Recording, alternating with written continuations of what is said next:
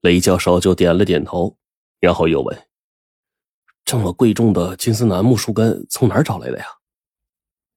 老倔头也不说话，领着他来到村外的一个大坑，就说：“前年盖房挖沙子的时候挖出来的。”雷教授惊叫出声：“你你是说从这地下挖出来的？”原来，金丝楠木本来就很贵重，从地下挖出来的金丝楠木就更贵重了，叫阴沉金丝楠木，又称乌木。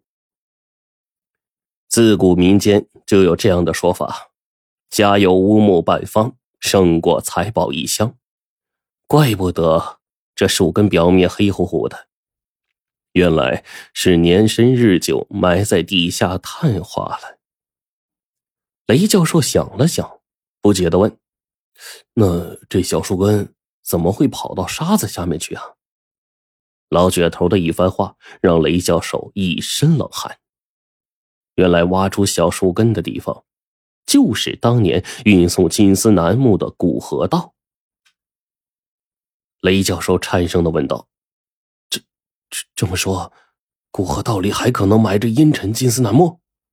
老倔头肯定的说：“当年满河的金丝楠木往下飘，很可能有沉下或者是冲到岸边的。”顿了顿，又说：“呃。”知道我为什么把这祖传的秘密告诉你吗？之前这个小树根就是个试金石。雷教授暗暗吃惊。假如自己一时起了贪念，将其据为己有，这个秘密就可能永远深埋河底了。雷教授正暗自庆幸着呢。老倔头突然跑到院门口，四下张望，然后转身关好院门，拉着雷教授进了屋，然后说出了一个更大的秘密。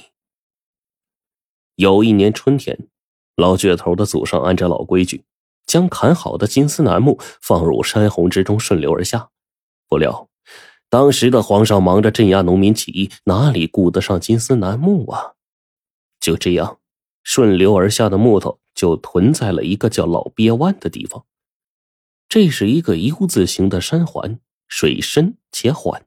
等到夏天一过，山洪就没有了，老鳖湾也就渐渐的干了，这批金丝楠木就沉到了河底，后来就永远的埋在了地下。听完这个离奇的故事，雷教授惊讶的问：“这这可是天大的秘密啊！你为什么告诉我呀？”老倔头说：“他年事已高，再不说，恐怕就要带进坟墓了。最重要的是，前几年这一带也发生过地震。地震过后，有人发现了地下埋藏的阴沉金丝楠木，于是就从古河道里面挖。虽说一无所获，可是老倔头还是吓出一身的冷汗呢。”因为雷教授名望高，人脉广，再加上是一个品行端正的人，老倔头就把这个天大的秘密告诉了他。实际上，是把保护国宝的千担重任交给了雷教授。许久，雷教授才一字一顿的说：“好，我答应你。”老倔头带着雷教授就来到了这个 U 型山环。老倔头说：“老鳖湾就在这一带，但是具体位置，祖上没说，也许是为了保密吧。”好家伙，U 型山环有十几里，又是深埋于地下，这上哪儿找去？不过好在总算知道大致的位置了，这可是一个天大的事儿啊！必须想一个稳妥的办法，确保万无一失。雷教授决定先回省城想办法，不过临行前，他一再叮嘱老倔头千万看紧了。现在有好多寻找金丝楠木的人，恨不得削尖脑袋到地下去找。这天，雷教授刚上完课，突然接到了长根打来的电话。雷教授就问长根有啥事长根说老倔头有事找他，就把电话递给了老倔头。老倔头只说两个字：“快来。”雷教授这脑袋嗡的一下，别是老鳖湾的阴沉金丝楠木被人发现了吧？想到这儿，他立刻马不停蹄的赶了过去。快到村子时，雷教授发现老倔头在村口等他。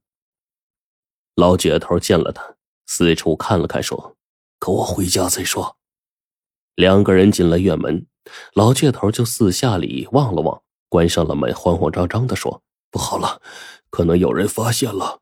好在只是发现古河道，并没有发现老鳖湾。”原来，最近古河道里突然冒出一个沙场，老倔头怀疑对方挖沙子是假，挖阴沉金丝楠木是真。走去看看。雷教授火急火燎的跟着老倔头出了院子，来到了沙场。嚯！沙场里的挖掘机、铲车、卡车来回穿梭，正热火朝天的干着呢。万幸的是，老鳖湾所在的 U 型山环一带。还没有沙场，两人顺着古河道来回溜达，看了半天，发现他们只是来回的挖沙子、运沙子，并不像是刻意的在挖金丝楠木。老倔头却说：“白天能挖吗？要挖也是晚上啊。”雷教授想想也有道理，决定晚上一探究竟。吃过晚饭，天已经黑透了，两个人就悄悄的来到村外的古河道。果然，沙场晚上也是灯火通明，挖掘机、铲车忙得不亦乐乎。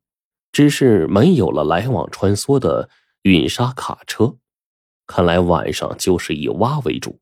两人决定守株待兔。可是等啊等啊，眼看到了半夜了，也只是挖沙子。两个人转身刚要走，突然挖掘机熄火了，就见。司机慌里慌张的呀，从驾驶室里跳进大沙坑。哎，他是不是挖到了呀？两个人的心立马提到了嗓子眼儿。果不其然，不一会儿，司机从沙坑里探出头来，冲着外面大喊：“猴三儿，快来，发现宝贝了！”司机这么一喊，立马跳下去一个精瘦汉子。不一会儿，里面隐隐传出说话声：“小心点小心点老倔头急了，当家冲过去。雷教授急忙拉住他：“这些寻找金丝楠木的一辈子，也许只挖到一次。现在要是有人敢断他们财路，他们会毫不眨眼的杀人灭口。”两个人就悄悄躲在一旁。不一会儿，有人就从坑里出来了，并没有抬上什么东西。